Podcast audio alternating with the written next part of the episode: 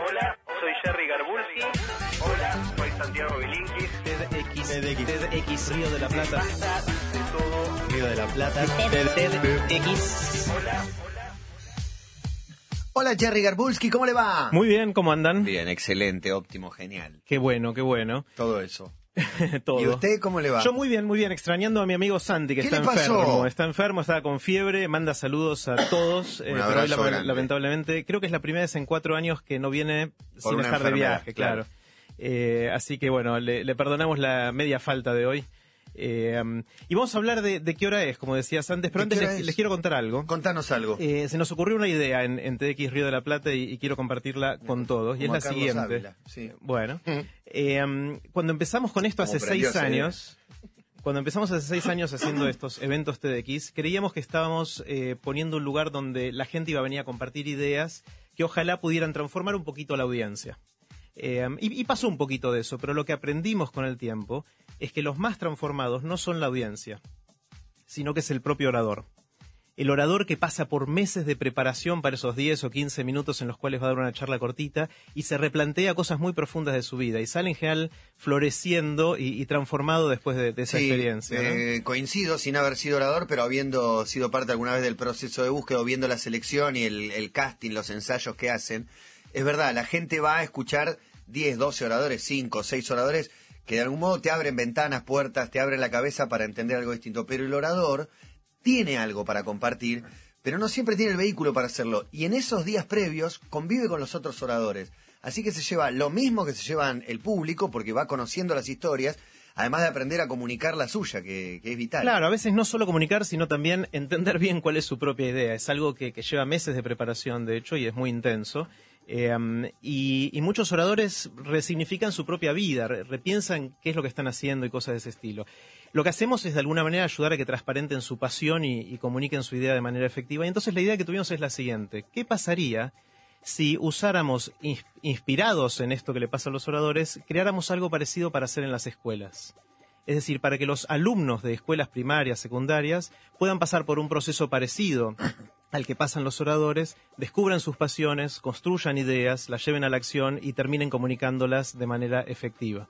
Entonces, acabamos de lanzar algo que llamamos clubes de ideas, que es exactamente eso. Es una forma en la cual docentes con sus alumnos en la escuela pueden, a través de 10 encuentros bien estipulados por, por unas guías que preparamos, transitar con los alumnos ese recorrido, el recorrido de descubrir pasiones, crear ideas y comunicarlas de manera efectiva y terminan esos 10 encuentros con cada alumno dando una pequeña charla tipo TED eh, a sus compañeros o audiencias más grandes. Esto lo acabamos de lanzar, eh, es algo que estamos piloteando con ocho escuelas nada más este año, pero los que quieran pueden ya anotarse para participar el, año que viene y en core.to barra columna, el link de hoy, core.to barra columna, eh, pueden ver los links para anotarse y para ver un video que describe un poquito más en profundidad cómo lo hacemos. Realmente Correcto. estamos muy entusiasmados con esto eh, y esperamos que pueda impactar también en, en las escuelas.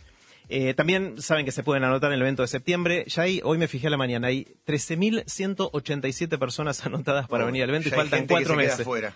Ya hay gente que se queda afuera porque tenemos lugar para 10.000, pero queremos que se anoten muchos más porque los que no tengan lugar van a poder seguirlo en vivo por internet y de otras maneras. eh, así que los que tengan ganas de anotarse en tdxriodelaplata.org pueden hacerlo. Las entradas se asignan por sorteo y son gratuitas. ¿Hablamos de la hora? Por favor. Sí, Bueno, yo les voy a hacer una pregunta para empezar. Sí. diga. Eh, supongamos que son las 12 del ¿Qué mediodía. hora nacieron? Sí. 12 del mediodía, ¿no? Y eh, um, viene alguien y les pregunta, ¿tenés hambre o no? ¿Qué haces? ¿Mirás la hora? De hecho, lo Sí, hice, lo estuve haciendo pasa, estos días, pasa. que la gente tengo mira hambre. el reloj. ¿Tenés hambre? ¿Tenés hambre? Mira el reloj. Primero a ver, es- pará. Miro el reloj y digo, verdad. A las dos tengo Por ahí la pregunta no es 12. tenés hambre, la pregunta es, ¿almorzamos?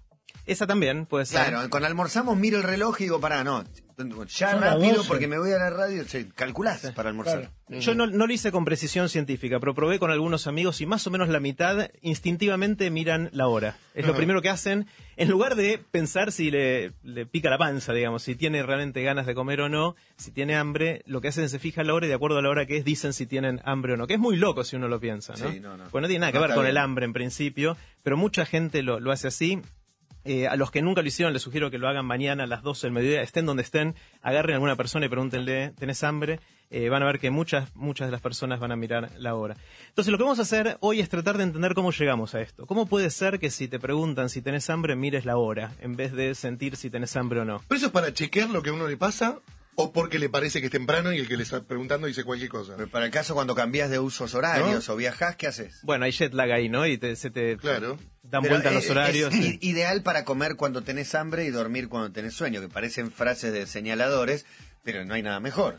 Claro. Debiera normal. Bueno, el- realmente la, la hora nos estructura como sociedad de una manera increíble por un montón de razones, todas estas que estamos diciendo.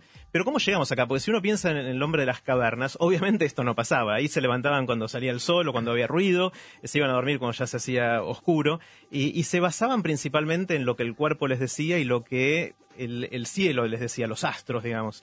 Eh, medían los días por la salida y la puesta del sol, medían los meses por las fases de la luna eh, y medían los años por el paso de las estaciones. Hace calor, hace frío, bueno, pasó un año y pegó toda la vuelta, ¿no?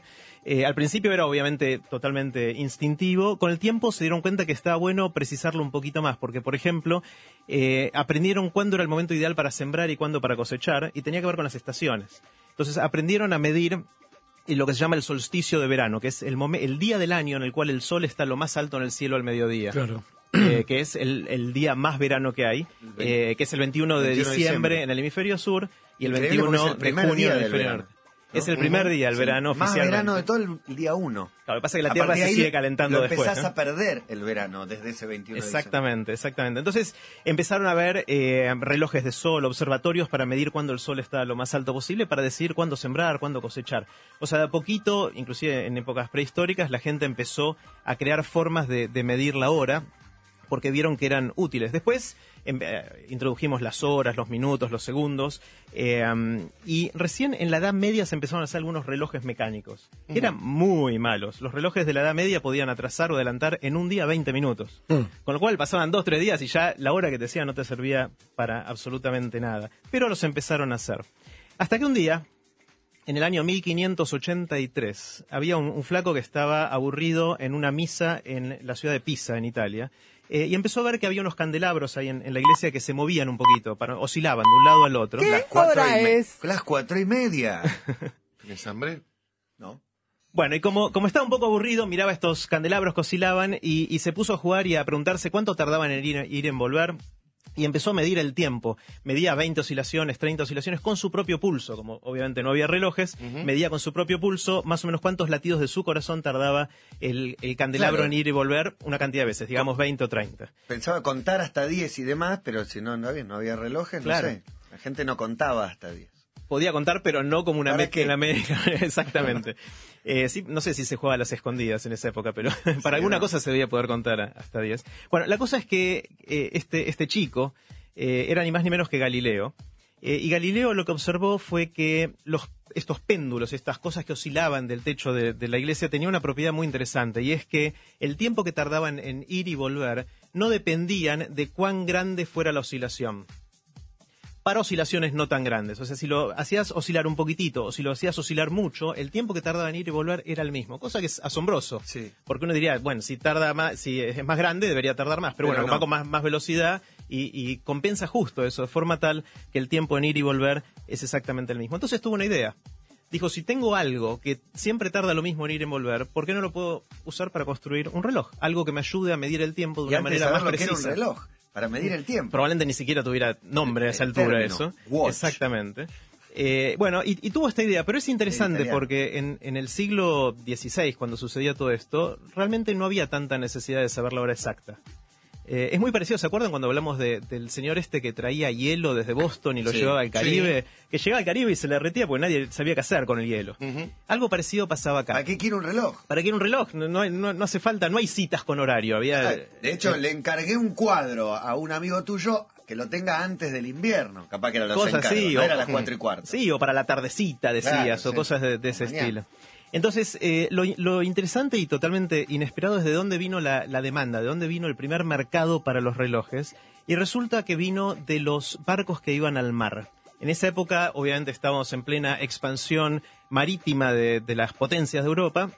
Salían los barcos y el problema que tenían era que se chocaban con cosas y no sabían bien dónde estaban. Es muy difícil, si uno está en alta mar, saber exactamente dónde está. La latitud, es decir, cuán cerca del Ecuador o del polo uno está, es más o menos fácil mirando las estrellas y los astros celestes. Pero es muy difícil saber la longitud, es decir, si te fuiste para el este o para el oeste de dónde habías partido. Eso es muy, muy difícil. Entonces, lo que em, alguien se dio cuenta es que si vos estás en un lugar y acá es el mediodía ahora, si yo me voy para el oeste todavía no es el mediodía, porque la el sol no llegó a estar arriba Claro. de todo en ese lugar. Entonces, si, si yo salgo de acá y pongo el rel- tuviera un reloj muy preciso y pongo el horario de acá justo cuando el sol está a las 12 al- arriba de todo y me voy hacia el oeste, cuando voy al oeste y veo cuándo el sol está arriba en el oeste, me puedo fijar cuál era la hora en el lugar de partida y ese tiempo está relacionado con cuánto me moví hacia el oeste. Es decir, lo- el desfasaje de cuándo el sol está arriba de todo depende de cuánto me moví hacia el este o hacia el oeste. Entonces, de esa manera, si uno pudiera construir un reloj que sea muy preciso, cuando sale de Londres con un barco, pone ese reloj sincronizado con la hora de Londres y después va hacia las Américas eh, y después de unos días mira a ver el sol dónde está y cuando el sol llega arriba de todo se fija qué hora es en Londres porque todavía tiene ese reloj y sabiendo la diferencia que hay entre esa hora y el mediodía que es donde está ahora puede saber cuánto se movió hacia el oeste. Para darles una idea, si, si salimos desde Londres y navegamos unos días hacia, hacia el oeste, eh, y ahora el sol está arriba en el reloj de- que dice 12 y cuarto hora de Londres, eso quiere decir que más o menos navegué unos 300 kilómetros. Es decir, que de esa manera uno podría identificar exactamente dónde está, no perderse, no chocarse con las islas y poder explorar el mundo de una manera mucho más Me segura. entenderlo ahora, imagínate que se te ocurra en el 1500. Bueno, esta era gente, era gente brillante, ¿no? O sea, y, y no tenían tele, internet, distracciones que te, te hacen sentir un genio cuando en realidad sos un gil. Claro, bueno, esto pasa en, en la Argentina, donde ahora tenemos el mismo uso horario. Si uno va hacia el oeste, en la Argentina, el sol se pone A más Chile, tarde. claro, en la cordillera, eh, con la diferencia horaria, creo que con Chile los que estén más o menos en esa latitud es una hora, no mucho más. Claro, el ancho de la Argentina es más o menos una hora. Claro, O sea, pero es- en la Argentina tenemos el mismo uso horario, pero la, si te vas a la cordillera, al Bolsón, no sé, a, la- a muchos lugares, oscurece verdaderamente más tarde. Claro, o sea, exactamente. 45 minutos más tarde, una hora una más hora. tarde. Exactamente, eso es exactamente lo mismo. Es cuando ocurece o cuando el sol está arriba, eh, va cambiando de acuerdo a uno se mueve esto oeste. Entonces uno si tiene un buen reloj puede de alguna manera saber exactamente dónde está. Entonces lo que pasó en el siglo XVIII, que es una cosa increíble y no se conoce mucho, es que hubo una, carrera frenética para ver quién era capaz de construir un reloj muy preciso que permitiera hacer esto. Porque el que lo pudiera hacer, la potencia que tuviera esta herramienta iba a conquistar los mares, iba a conquistar el mundo. Eh, porque era necesario para poder navegar sin llevarse algo puesto. Eh, hubo premios, eh, de hecho el, premio de la longitud de Inglaterra es un premio que era de más de un millón de dólares a, a valor de hoy y la gente se mataba por tratar de conseguir un reloj que funcionara bien. Hay de hecho un libro muy lindo que escribió un señor que se llama Dava Sobel, que se llama Longitud, que es- cuenta toda la historia de cómo la gente se mataba para ganar este premio y poder medir bien la longitud cuando, cuando estaba viajando. Es algo que uno piensa ahora en, las intrigas corporativas o políticas, pero realmente en el siglo XVIII esto fue una puja increíble por algo que en general no sabemos muy bien. La cosa es que la ganó. Un señor Harrison construyó un reloj que era espectacular. Todavía hay réplicas de estos eh, relojes en algunos museos de Europa. De hecho, en el British Museum en, en- en Londres hay, hay de estos relojes que son increíbles. Eran relojes que tenían precisión de... po- po- le pifiaban por menos de dos segundos después de varios días. Estando en alta mar, con movimiento. Cosa que era bastante difícil y bastante increíble. La cosa es que esto empezó a avanzar, hicieron cada vez mej- me- mejores relojes. Y el reloj de péndulo a fines de 1700 ya había un montón, en un montón de lugares públicos, en plazas, en, en lugares de trabajo había, y en algunos hogares con buen poder adquisitivo ya empezaban a, a tener eh, también. Y estos eran bastante más precisos, podían pifiarle por un minuto, dos minutos en, en una o dos semanas. Eh, ahí comenzó la revolución industrial. Eh, Y uno cuando dice revolución industrial se imagina máquinas de vapor, ¿no? Y locomotoras, Sí, y fábricas, chimeneas. chimeneas y todo eso. Y la verdad es que la máquina de vapor fue el gran motor de esto, pero el reloj estuvo detrás. En general no se habla mucho del reloj y la revolución industrial, pero sí en el reloj no había fábricas. O sea, para poder tener fábricas tenés que saber a qué hora entras y a qué hora salen los obreros. Tienen que fichar. De hecho, la, la idea de fichar Claro, viene de, sí. de poder tener esos relojes. Eh, y de hecho, la fabricación de relojes dio conocimiento de diseño industrial que se aplicó también a la revolución industrial y cambiaron las cosas. Y también los barcos que ahora podían viajar mucho, gracias a que tenían los relojes, traían las materias primas para esas fábricas que podían fabricar un montón de cosas. Entonces, y puedes de- calcular producción, cuándo se hace en un día, en determinadas horas. Bueno, de hecho, una de las cosas que pasó es que se empezó a calcular el salario por hora.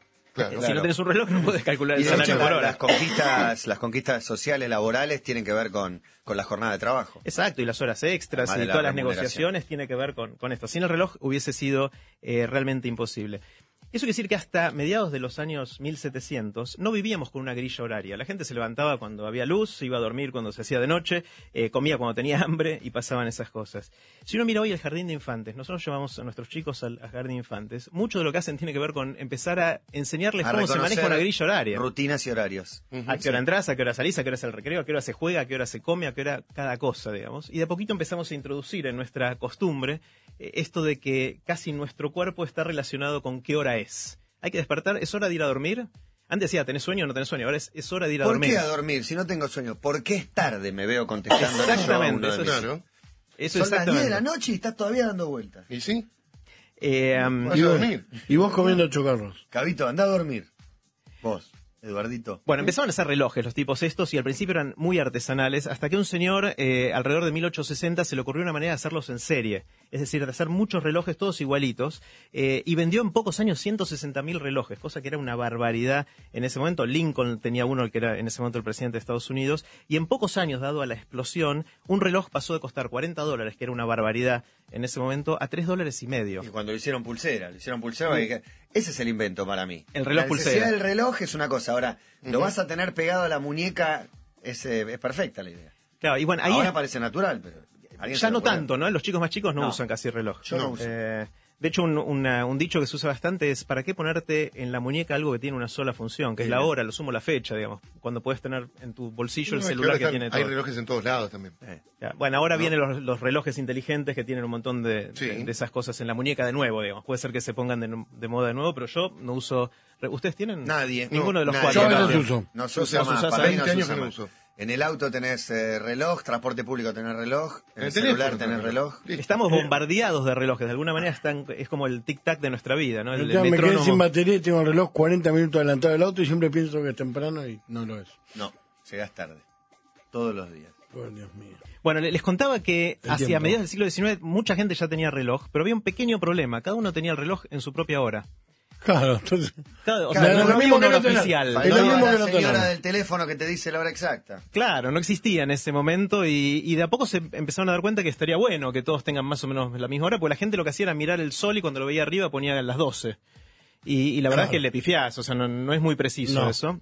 Entonces, cuando empezaron a arreglar citas y decían te veo a la una de la tarde en algún lugar, les empezó a importar que los relojes dijeran la misma hora. Y entonces los pueblos empezaban a tener el reloj oficial del pueblo, que en general era el reloj de, de De la, la plaza. Pero cada pueblo tenía un- su propia hora. Eh, y, y los- y la verdad que no molestaba mucho, porque entre distintos pueblos la gente no, no se comunicaba, no hacía muchas cosas, hasta que llegó el tren. Cuando llegó el tren era un Ah. despelote. Hacia mediados de 1800 eh, el tren en Estados Unidos atravesó el país. Eh, y era un despelote porque los horarios de los trenes, la gente se perdía el tren siempre, o llegaba demasiado temprano. Entonces, el- desde, el, desde el tren empezó a surgir la necesidad de estandarizar la hora en todo el país. Eh, y hubo varios intentos, pero era muy raro porque hubo pueblos que protestaban. Porque decían, a mí no me vas a decir que el mediodía no es cuando el sol está arriba, justo arriba mío. Claro, porque encima hay Tienes mucho razón. uso horario distinto. Tienen razón. Claro, Sí, cada uno tiene razón, bien. pero hubo, hubo, Claro que sí. hubo así bien, manifestaciones y No, gente claro. airadamente que decía, no, no me toques mi mediodía, Bueno, porque es en la contra de la naturaleza. Por y supuesto, no hasta se dieron cuenta que estaban diciendo algo que una boludez. Y, y bueno, eh, finalmente en 1883 en Estados Unidos se estandarizaron la- las los cuatro usos horarios que tienen No hace hasta el día de tanto, hoy. no hace tanto. No hace No. tanto, pero bueno, eh, 1883. Igual a mí me gusta pensar de la manera inversa, Jerry, esto de cuando uno dice, el sol está en tal lugar. El sol está siempre en el mismo sitio. Somos nosotros que tomamos somos onda, nosotros. claro. Pero eh, me da cierto vértigo pensarlo así. Como que nos movimos y ¿para dónde? Entonces, ¿dónde, dónde está el sol ahora? Nosotros estamos girando, el sol sigue estando donde Claro, estaba y ¿dónde nosotros seguimos girando en, en esta Es tierra. eso. Eh, es así. Bueno, es interesante, en Estados Unidos hay cuatro usos horarios Sí. eh, y hay programas de radio que están en todo el país. Entonces, Sí. ¿cómo decís? Son las ocho y cuarto. No puedes decir son las ocho y cuarto, porque depende quién te esté escuchando. Claro, es verdad. Entonces, en general en Estados Unidos los, los programas de radio dicen son y cuarto. Ajá. Y que eso es verdad en los cuatro usos horarios, son y cuarto. Y la Claro. gente tiene que de- descifrar cuál era la hora. Salvo en Venezuela. Venezuela hay media hora de diferencia. Hay, hay Venezuela, en India. Es- en India también es así. Ah, también. Eh, y hay en una parte de Australia y en Nepal, en Nepal hay 45 minutos de diferencia, peor todavía. Está bien, Eh, cada Sí, no uno- te cambia nada. cada uno hace lo que quiere, digamos, ¿no? Poné la misma en 15 hora, no te cambia nada, no pasa Ah, nada. Lo mismo. En eh, España dicen la hora, por ejemplo, 16.53, una hora menos en Canarias. En Exactamente. la radio te dicen las dos horas. Claro, Bueno, y acá cuando sabe. Mendoza creo que en una época estaba separado acá, ¿no? O era Cuyo, todo Cuyo. Era, bueno, Las provincias ahí había que decir el horario. Claro, había que decir el horario en cada una de las provincias de Argentina. Ahora entiendo que todo el país tiene el mismo uso horario, con lo cual Ujú. acá decimos Más son fácil. la hora que es y listo, no hay que explicar El nada. último oscurece más temprano o más tarde, pero ya está a la misma No por hora. mucho madrugar. Exactamente. Claro. Estados Unidos es un continente, bueno, nosotros casi un continente, pero ¿cuántos son? ¿500 kilómetros? De más o menos de ancho. no, en el sur. 5.000. En el- No, no, de ancho. Ah, ¿Estados Unidos o acá o Argentina? No, no, Argentina, Ah, no, Argentina. Argentina sí, puede tener 500, 600 Será kilómetros. eso. Sí. De acá pero a más al sur no, se hace un poco más finito. En el sur Sí. de ancho, ancho. Sí, deben ser 600, 700 kilómetros de acuerdo al, al- al lugar, ¿no? Eh, ahora es interesante, todo esto pasó porque Galileo se dio cuenta que los péndulos tardaban lo mismo en ir y volver todo el tiempo. Entonces la gente se empezó a preguntar, ¿qué otras cosas hay en la naturaleza que tengan eh, ciclos de tiempo fijo? De forma tal que podemos ir midiendo el tiempo cada vez mejor. Eh, y alguien descubrió en 1880 los cristales de cuarzo. Los Ajá. cristales de cuarzo tienen una propiedad interesante que es si los pones bajo presión y le pones una corriente eléctrica alterna, como si lo enchufaras hoy en, en la pared, Sí. eh, um, vibran a una frecuencia muy, muy fija eh, y súper precisa, y con eso se puede construir un reloj también. Si lo podíamos hacer con un péndulo que iba y volvía, lo podemos hacer con un, un cristal de cuarzo, y así nacieron los relojes de cuarzo, los famosos relojes de cuarzo. No sabía que era por esa... Es una propiedad, se llama piezoelectricidad, es el nombre Ajá. técnico de esto, que es, es una propiedad física de algunos materiales como los cristales de, de cuarzo. Eh, y estos se volvieron baratos y muy populares en la década del 70. No sé si ustedes recuerdan cuándo tuvieron su primer reloj de cuarzo. Sí. El Eh, 80 y Citi- pico. Citizen Quartz. Yo tenía. Yo tenía un Casio 7 melodías. Me duró el creo que Casio. tres días la batería. yo tenía uno que era de una familia muy pudiente. Vos sos de El- computadora, tenés El Casio calculadora. Calculadora. Databank, que almacenaba 20 teléfonos. Sí, señor. Para 20 teléfonos. Eh, para esto tenía el se- de la calculadora para mí. Yo tenía de jueguitos también. Claro, yo, me, 20 acu- teléfonos. yo me acuerdo cuando mi, mi abuelo mi abuelo me regaló el primero, yo estaba creo en séptimo grado y hacíamos los asaltos, ¿no? Entonces yo iba canchereando con mi reloj de esto que tenía, solo decía el- el- la hora y apretabas una vez, te decía la fecha y otra Sí, vez lo segundo lo y eso era segundo. todo, ¿no? Es- las tres veces y dabas la Y vueltita la, y, la seguías... tercera vez empezaba sí. lo mismo, pero titilaba. Para cambiar "Uy, la hora". cambiar la hora. Bueno, yo me acuerdo Tenía que- meter virome de costado para, para Buenísimo. pinchar. sí. Y en los Casios se apretaban los cuatro botones juntos, se ponía toda la pantalla en ochos. Wow. ¿Y qué hacías con eso? bueno. Y le reseteabas el teléfono. Empezabas de nuevo. el teléfono, el reloj a alguien. Con luz, aparte. Sí, señor. Wow, la lucecita. Claro, bueno, yo me hacía el re canchero con eso y me acuerdo que mis amigos me decían, me lo prestás cinco minutos así saco a bailar a alguna chica. Era como un, un, eh, un- algo muy preciado, era muy, Claro. muy valorado. Eh, esto fue en los años 70, 80 en que En esto el cine hinchaba explotó. bastante la bola con la luz también.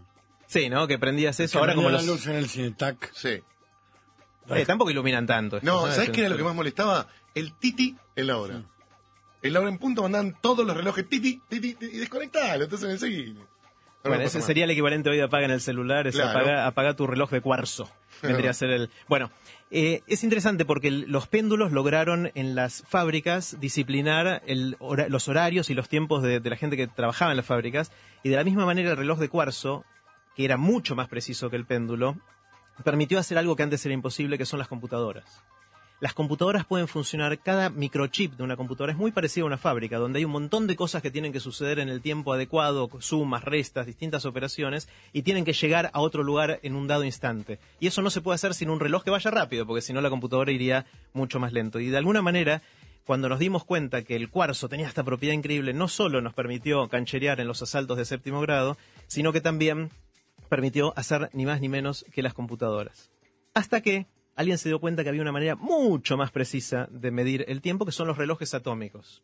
Estas son cosas que surgieron bastante más adelante cuando los científicos se dieron cuenta que había ciertos átomos que tenían propiedades muy estables en el tiempo, mucho más estables que todo lo demás, y de esa manera se podían medir con una precisión de una mil millonésima de segundo un tiempo, cosa que es una barbaridad, es increíble. Claro. Y así nació el GPS, entre otras cosas. Ajá. El GPS no sé si saben cómo funciona, es bastante mágico, ¿no? Que uno prende el teléfono y te dice, estás en tal lugar, Sí. y efectivamente estás ahí. ¿Cómo hace el GPS para saber eso? Bueno, lo hace usando estos relojes atómicos.